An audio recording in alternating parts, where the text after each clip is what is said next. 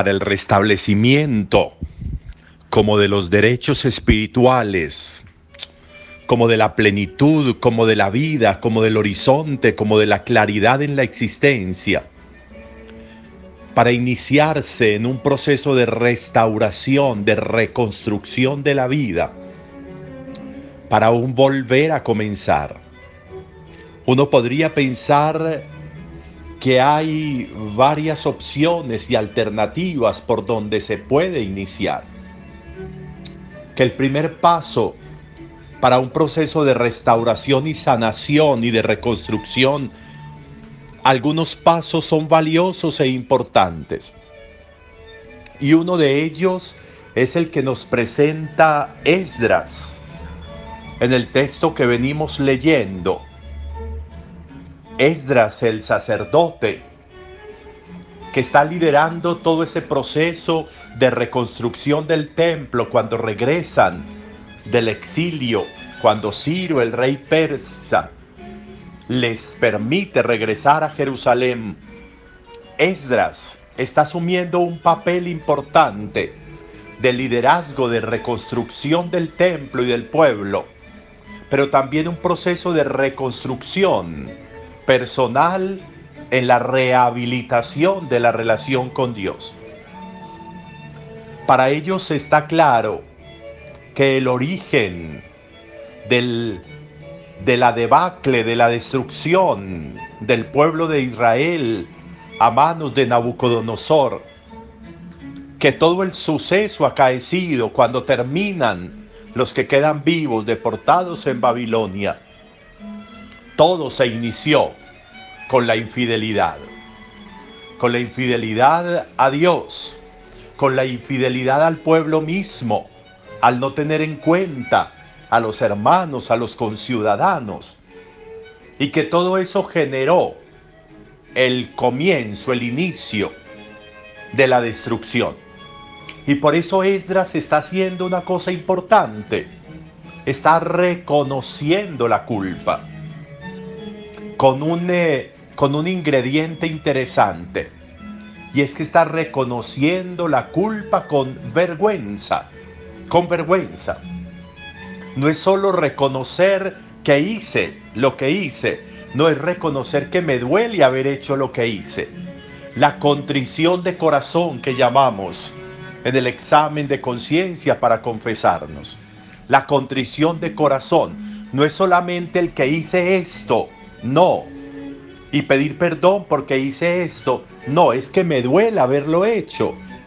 El dolor es importante. El dolor, el llanto, las lágrimas, la vergüenza es importante para la rehabilitación. Son ingredientes esenciales para esa receta que se llama restauración, que se llama volver a comenzar. Para ese producto final que va a ser el que vamos a comer y del que nos vamos a alimentar, que va a ser el ser, seres restaurados, seres en comienzo de nuevo, seres despojados de lo que generó la vergüenza por los hechos cometidos y el poder iniciarse de nuevo, el poder comenzar. El pueblo de Israel debe volver a comenzar en su relación con Dios. El pueblo de Israel debe volver a comenzar como pueblo, como estructura de pueblo. El pueblo de Israel debe regresar a la fraternidad, debe regresar a unos conceptos de política, de economía, de vida comunitaria distintos, de vida espiritual, de vida de fe distintos. Deben regresar a sus orígenes, a sus orígenes de pueblo de Dios y sentir que Dios es su Dios deben regresar. Pero para regresar de nuevo, el ingrediente vergüenza es muy importante. No me atrevo a levantar la cabeza ante ti, dice Esdras, porque nuestros pecados sobrepasan nuestra cabeza. Es decir, nos cubren, nos tapan los pecados.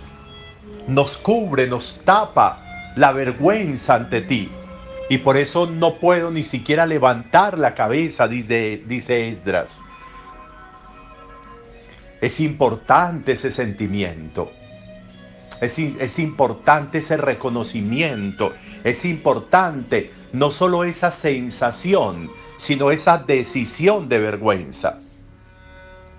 La culpa, la culpa es importante en la vida, pero no la culpa por la culpa, no la culpa para quedarnos ahí, sino la culpa que hace que yo reconozca que hay una situación anómala en mi vida, que hay un espíritu de, de doblez, que hay un espíritu que se impone sobre mí a causa de la culpa, para que la culpa haga que yo toque piso y vuelva y me levante a tomar oxígeno.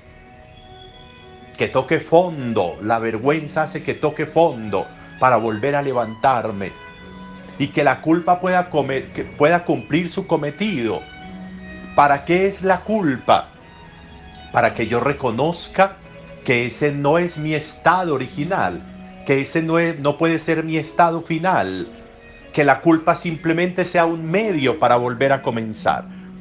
Por eso la culpa con vergüenza hace que todo se clarifique, hace que pueda dispersarse toda esa nube gris, fuerte, oscura, que puede sobrepasar mi vida, para que al reconocer con vergüenza el ejercicio de la culpa, de la falta, se pueda volver a comenzar. Eso hace Esdras.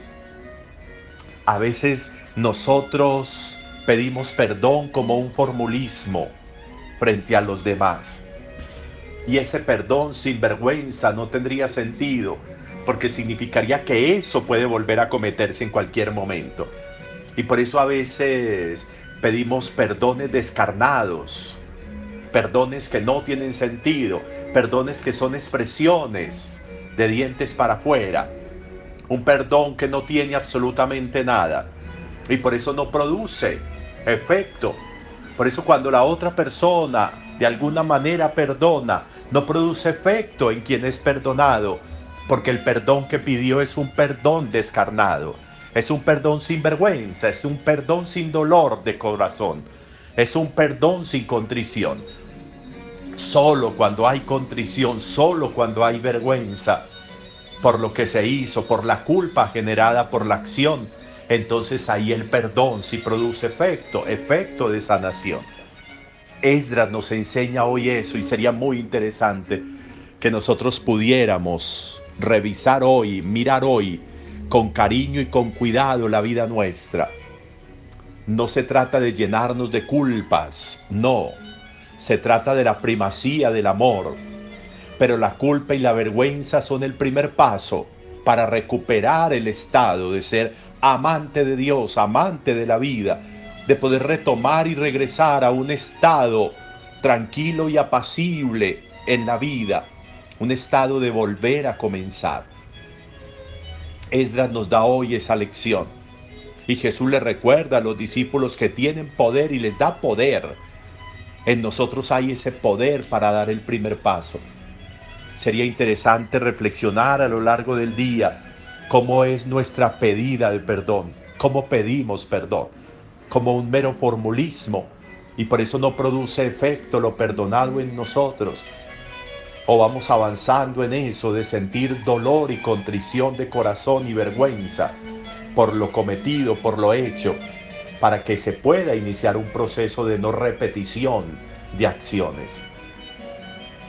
Unos buenos elementos de reflexión hoy. Buen día para todos.